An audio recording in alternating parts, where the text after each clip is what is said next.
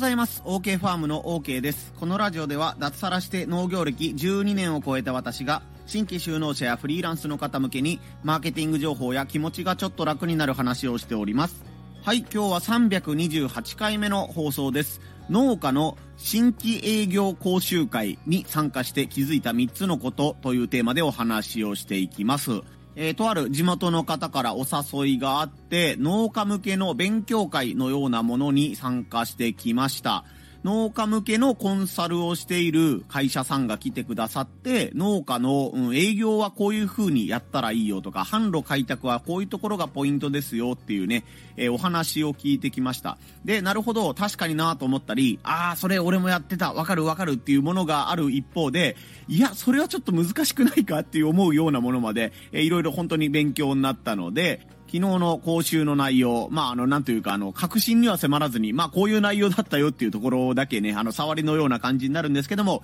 自分のおさらいがてら紹介していこうと思います。今日の3つのポイントです。ポイント1、まだまだ電話が強い。ポイント2、打率1割。ポイント3、事前リサーチで無駄を省け。この3つでお話をしていきます。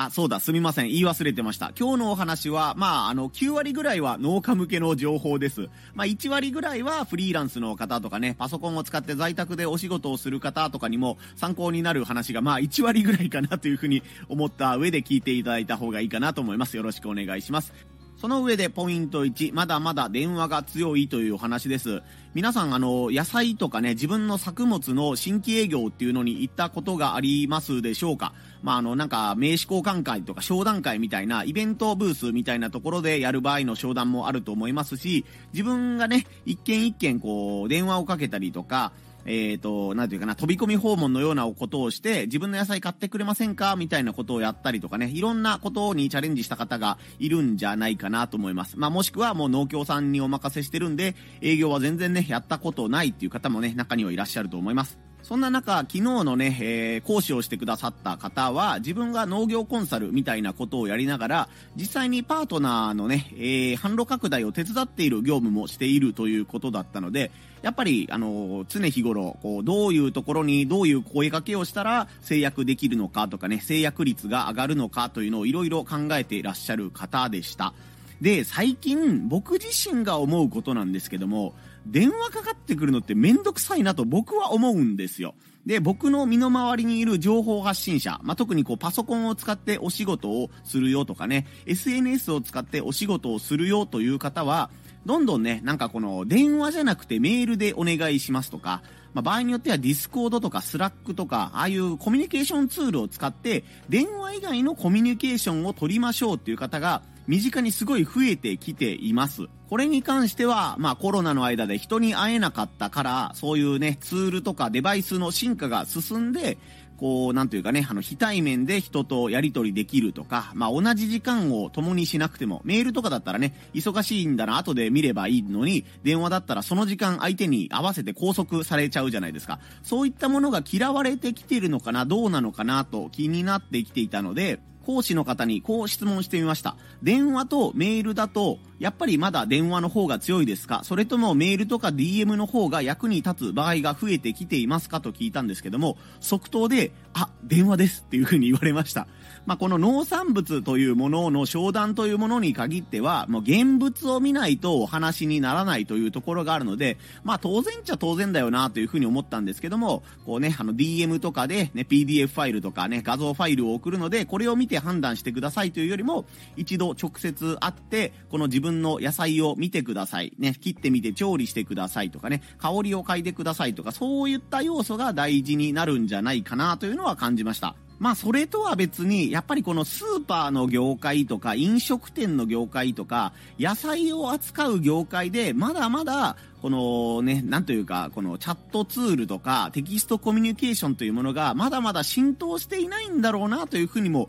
感じたんですよね。今言った僕の単にね、あの味を感じたいとか香りを感じたいという理由だけだったらですね、えー、先にサンプルを送るので、サンプルを送った上、お上で僕とチャットしましょうとか、ズームしましょうでもこと足りそうなものなんですけども、やっぱりまだ直接人に会って、その人の農家の人となりが知りたいとか、まあ場合によってはあの、畑の方にむしろこちらから行きたいというようなね、え要望もやっぱり根強いということなので、やっぱりなんだかんだまだまだこのね、飲食業界とかスーパーバイヤー業界っていうのはまだまだ電話とかね、が強い業界なんだなというのを感じました。自分自身はもうなるべく電話じゃなくてメールでお願いしますっていうのをこうお話として絡めていきたいんですけども、業界としてやっぱり電話が求められているとか、直接対面が求められているというのは、やっぱり把握しておいた方がいいというかね、えー、なんか、いいものは持ってるのに電話するのがめんどくさいからとか、直接対面するのがめんどくさいからっていうところで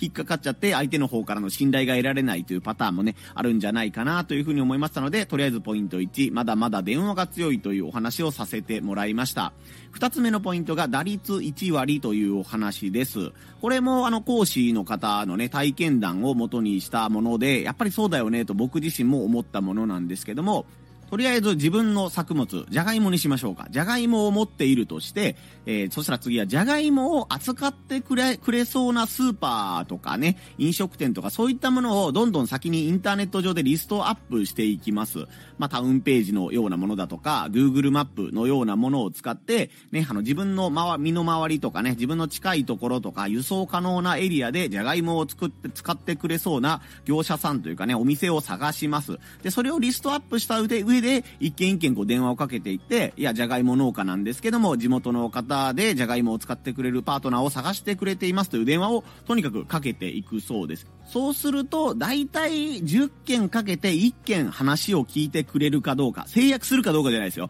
あの、この10件かけて1件、あ、じゃあ直接サンプルを送ってくださいとか、えー、話を聞くので日程を合わせましょうかっていうところまでが大体10件に1件ぐらいかなという風なね、肌感覚をおっしゃってました。こここに関しては、まあ、電話のスキルとか、自分の商品のね、えー、伝え方とかで、この10人のうちのえー、1人なので10%が、うまいことやったら15%、20%になっていくのかなとも感じたんですけども、まあ実際やってみると、興味を持ってもらえるのはまあ1割ぐらいかな、打率1割かなっていうことをおっしゃってました。なので、このね、よく言われるのが、農家の中で営業している人はほとんどいない。大体は農協とか道の駅に頼りきっているので、自分から営業をしたことがない人が大多数なので、営業をしたら、その時点でもうね、あのー、食い込めるチャンスがめちゃくちゃあるよとか、活路が開けるよとはよく言うんですけども、とはいえ、その、9件断られても、もう1件かけてみようっていうメンタルとかね、そういう電話を使ってとか、直接人に会って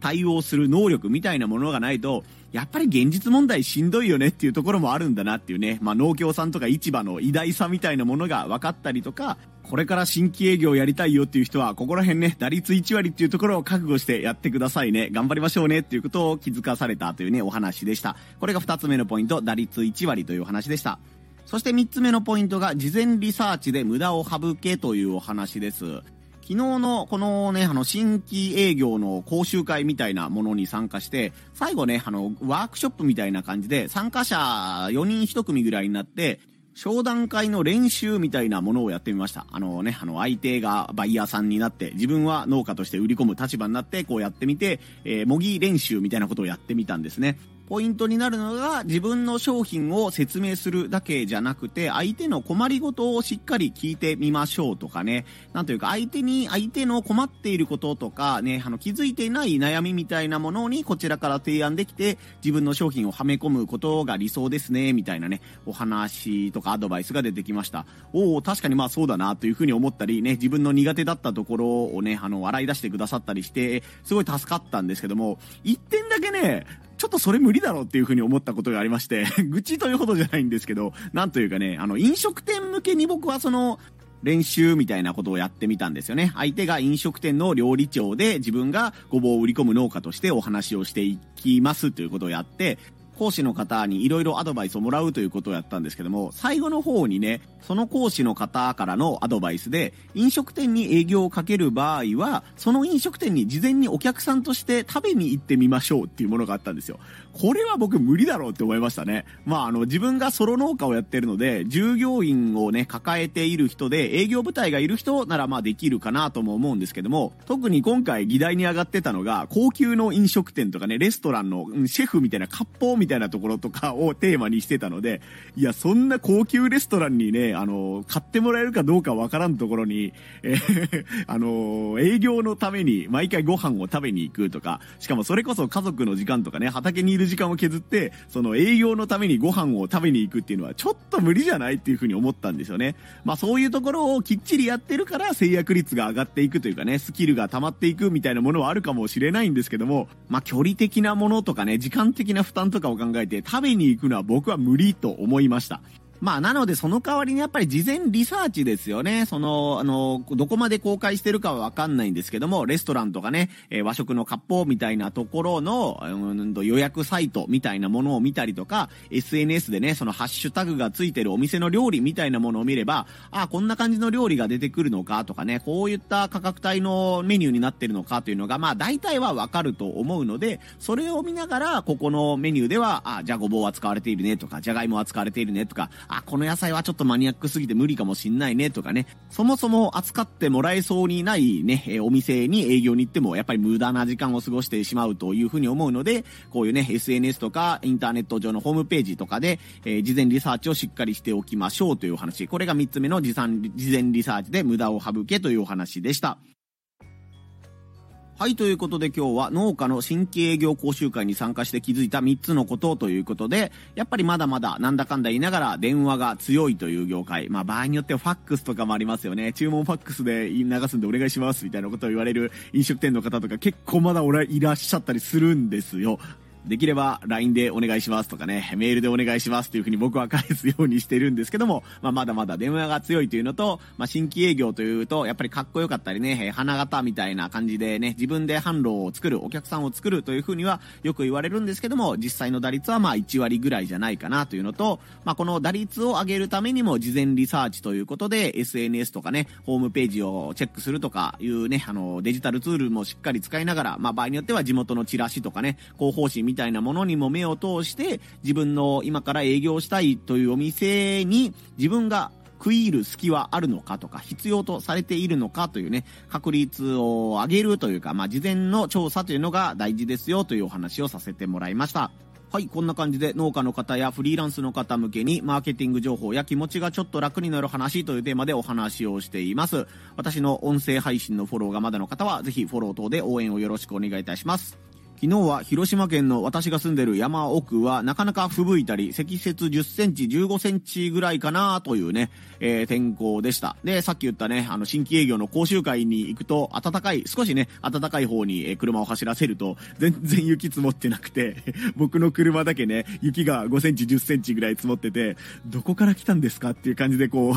対向車とかにチラって見られてるような感じがね、えー、しました。えー、今日も少しまだ雪降ってるんですけども、中国地方今日がピークかな、最後かな、ぐらいのようなので、えー、だいぶね、あの、雪の心配はなさそうです。水道管が凍結したりとかね、えー、車に滑って事故とかいうのもなさそうなので、とりあえず一安心という感じです。とはいえ、寒さが激しいことには変わりがないですし、ね、道路とかね、あの、電車とか、いろいろいつもと違う状況になっている方とかもね、結構いらっしゃると思いますので、身の回りいろいろとお気をつけください。そしてね、寒いですので、腰痛にならないように気をつけながら、肩を上げ下げしたり、腰をゆっくり回したりしながら、体をリラックスさせてあげつつ、今日やるべきことに向かって頑張っていってください。ここまでのお相手は、OK ファームの OK でした。また遊びに来んさい。ほいじゃまたの